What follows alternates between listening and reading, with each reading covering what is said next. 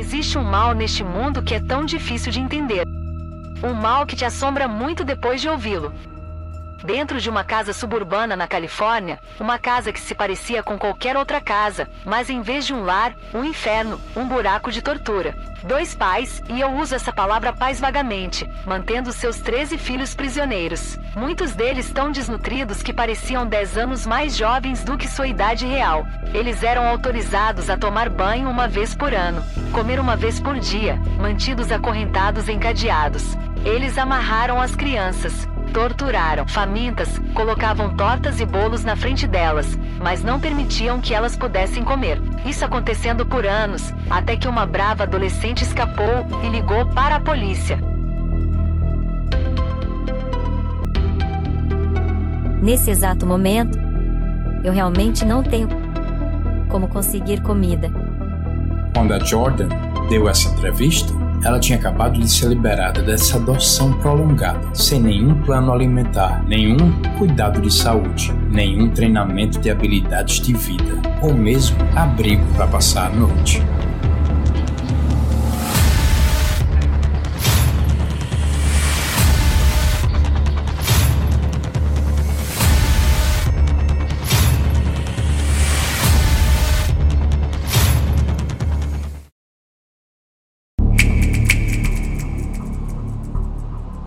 O juiz, antes de dar a sentença, enfatizou isso para os réis. As crianças são de fato um presente, não apenas para os pais e famílias, mas também para a sociedade. Talvez eles se tornem cientistas e descubram a cura para algum tipo de doença, ou sejam médicos, socorristas, policiais e salvem a vida de alguém. Talvez eles entrem no exército e protejam nosso país. O tratamento egoísta e cruel e desumano dos seus pais para os seus próprios filhos os privou de alcançar esses dons. Suas vidas foram permanentes permanentemente alteradas e sua capacidade de aprender, crescer e prosperar, em que eles prosperam. Na medida que eles prosperam, não será por causa de vocês dois. Cada um cumprirá uma sentença indeterminada de 25 anos à vida na cadeia, que significa que vocês serão elegíveis para começar a ter uma audiência de liberdade condicional depois que o tempo mínimo de 25 anos tiver transcorrido. Em minha opinião, vocês já tiveram uma pena pior, porque vocês aceitaram assumir a culpa e pouparam seus filhos da humilhação de vir aqui depor, a menos que o Conselho de Liberdade Condicional, em algum momento, decide que eles devem ser soltos, eles vão cumprir o resto da vida na prisão.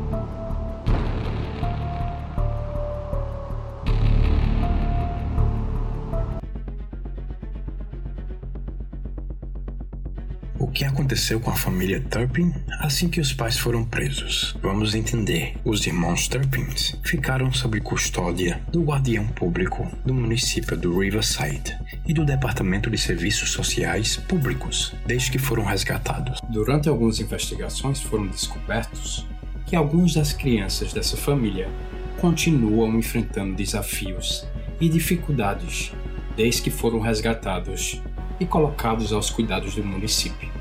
Alguns deles até enfrentaram o perigo novamente. Eles estão vivendo na miséria, isso se referindo a algumas das crianças adultas. Eles estão vivendo em bairros cheios de crime, um dos bairros mais perigosos da Califórnia. As falhas no serviço social se estenderam às crianças adultas também. Falamos crianças adultas porque essas pessoas, essas crianças dessa família, não foram educadas para serem adultas. Eles não sabem atravessar uma rua, eles não sabem pegar um ônibus, eles não sabem usar um mapa, eles não sabem pagar a conta no banco, eles não sabem como as coisas funcionam. Eles nunca foram ensinados.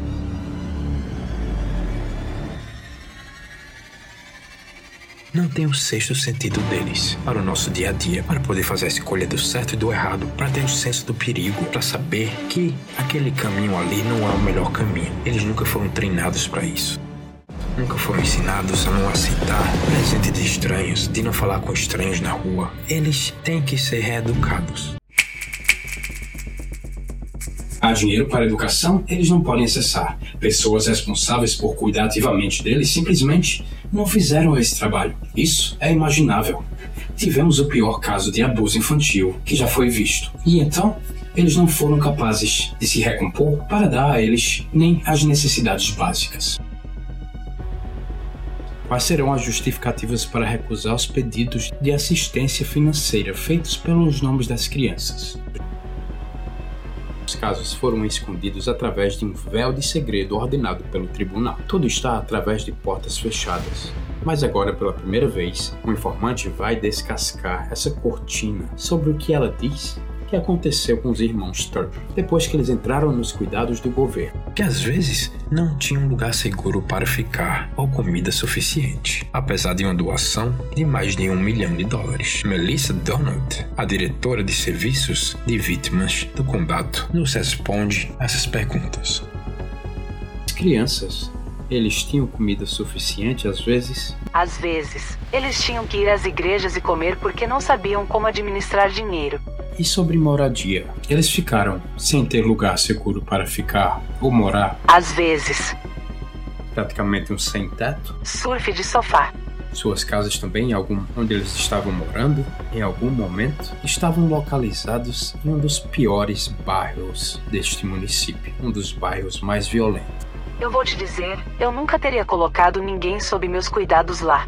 Uma dessas crianças adultas foi agredida e assaltada em um desses lugares. Eu sei que eles estão inseguros, sendo expostos ao crime. É terrível. Temos que consertar isso.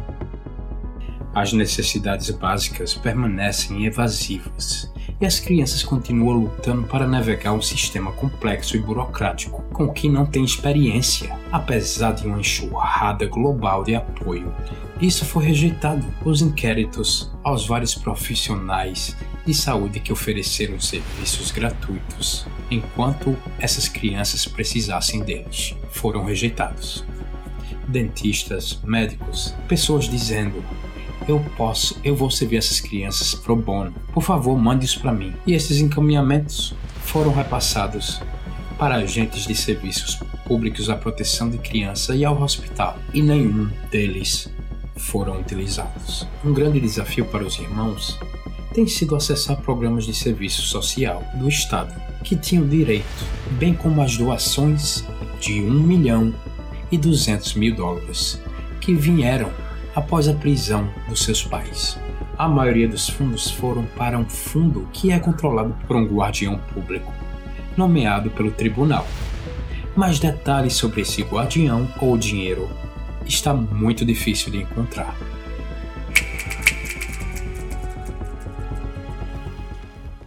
O nome dela é Vanessa Espinosa. Espinosa foi a responsável por ajudar as crianças mais velhas a garantir uma moradia, cuidados com a saúde, apoio alimentar, educação e para ajudar à medida que aprendiam a navegar por todas essas gamas do sistema de benefícios públicos com os que os adultos lidam todos os dias. Joshua Turpin disse que quando ele buscava a ajuda da Espinosa, ela apenas dizia para ele procurar na internet. Google. Faz um Google que você acha. Ela não ajudou em nada, disse ele. Enquanto ela trabalhava em tempo integral para cuidar dessas crianças, ela também fazia uns bicos de corretora de imóveis, que era para o qual ela se dedicava mais. Vanessa Espinosa, a guardiã pública dos Turpins adultos, postou uma selfie quando ela começou a trabalhar no, no município. Espinosa não respondeu aos repetidos pedidos de comentários sobre essas acusações. Quando a ABC News tentou encontrá-la na semana passada, ela evitou as câmeras. Na manhã seguinte, uma porta-voz do município disse que Espinosa não trabalhava lá desde 2021. Os irmãos Joshua Turpin, de 29 anos agora, disse que lutava para acessar fundos para necessidades tão simples quanto, quanto o transporte diário. Ele pediu, ligou para o escritório do guardiã e ela se recusou a deixar ele pedir uma bicicleta para se locomover.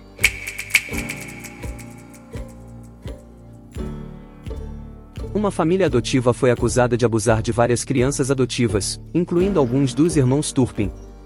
Três membros da família foram ao tribunal ontem. Marcelino, a filha Leni e a esposa Rosa Hogan são acusados de abusar fisicamente e psicologicamente de nove crianças adotivas, incluindo cinco crianças Turpin. Isso vem quase quatro anos desde que 13 crianças Turpin foram encontradas algemadas, famintas e abusadas fisicamente por seus pais, David e Louise, e o que as autoridades chamaram da Casa dos Horrores. Mesmo a pedidos que as crianças menores ficassem juntas, elas foram separadas. Cinco foram para uma casa de adoção e duas foram para outra. Um dos pais adotivos, cuidando das cinco crianças que foram salvas, Marcelino Olguin, de 63 anos, está enfrentando sete acusações de cometer atos obscenos. Documentos da acusação obtidos pela tomada mostram que Marcelino tocou inapropriadamente duas das meninas, incluindo uma menor de 14 anos, mais de 50 vezes. O pai adotivo também beijou à força as vítimas, disse que elas eram sexys e recomendou que elas não usassem camisetas, de acordo com o um depoimento. Eles tinham um total de nove filhos adotivos nessa casa. E os irmãos Turpins foram ameaçados que não iam poder ver seus irmãos mais velhos novamente se não compilassem com uma roda de discussão e foram obrigados a relatar em detalhes tudo o que eles passaram nas casas deles pela vida deles inteiras. Marcelino, sua esposa e sua filha foram indicados em dezembro de 2021 sobre acusações de abusar fisicamente e psicologicamente dessas crianças, incluindo cinco da família Turpin informou a CBS News. Eles se declararam culpados e pagaram a fiança e estão soltos. Entre essas acusações foram incluídas crueldade infantil, prisão falsa intimidação de testemunhas, fora o abuso sexual. Um dos irmãos Turpins foi abusado fisicamente pelos réus, mas não agredida sexualmente. Os supostos crimes ocorreram entre 2018 e março de 2021. Desde então, essas crianças foram mudadas para diferentes casas. Isso já causa um trauma. É um trauma em cima de outro trauma. Relatos dizem que agora elas estão felizes onde elas estão. Vamos voltar ao dia da sentença. O David Turpin, muito emocionado, não conseguiu ler e pediu para a advogada ler o testemunho dele. Sua honra. Agradeço a Deus por todos os meus filhos. Cada um deles é uma bênção de Deus. Meu ensino em casa e disciplina tinham boas intenções. Eu nunca tive a intenção de fazer mal aos meus filhos. Sinto muito se fiz alguma coisa para prejudicá-los. Eu amo meus filhos e acredito que meus filhos me amam. Chegou a vez da mãe falar. Perceba o quanto diferente o depoimento dela do do pai. Gostaria de dizer à corte que desculpe-me por tudo o que fiz para machucar meus filhos.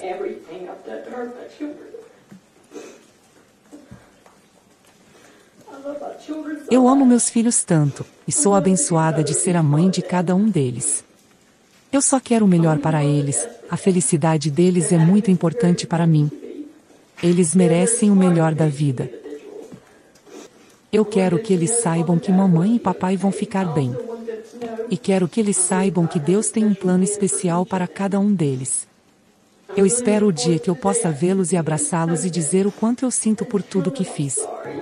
Eu oro pelos meus filhos todos os dias.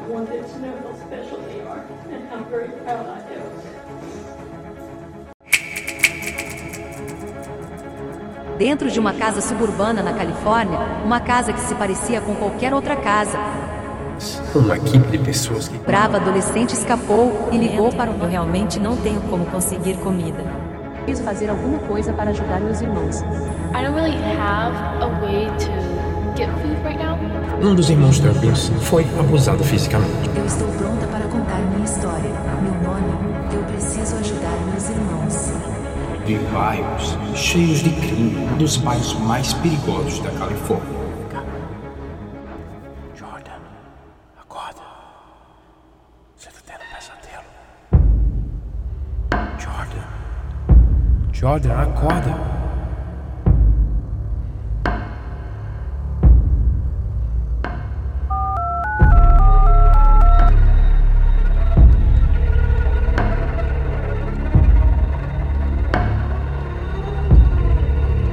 Eu preciso fazer alguma coisa para ajudar meus irmãos. Alô, é da ABC News? Estou pronta para dar uma entrevista. Quem está falando? 911, what's your name? Jordan Turpin.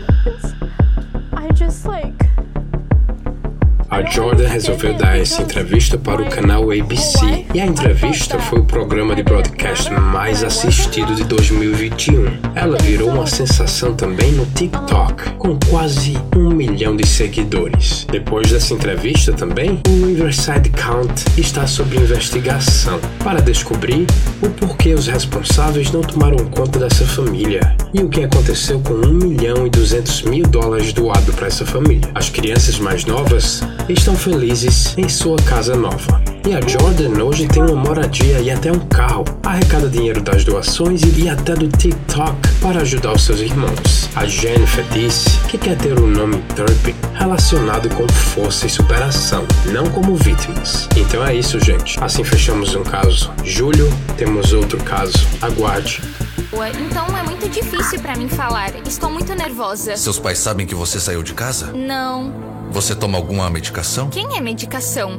Você toma pílula? I just hope she's happy. Jordan? wow. Oh my It's so good to see you. It's so good to see you. How you doing? I'm okay. I always like talk about like you and stuff. Like I've told all my siblings the story more than once and I'm just so thankful because you saved all of us.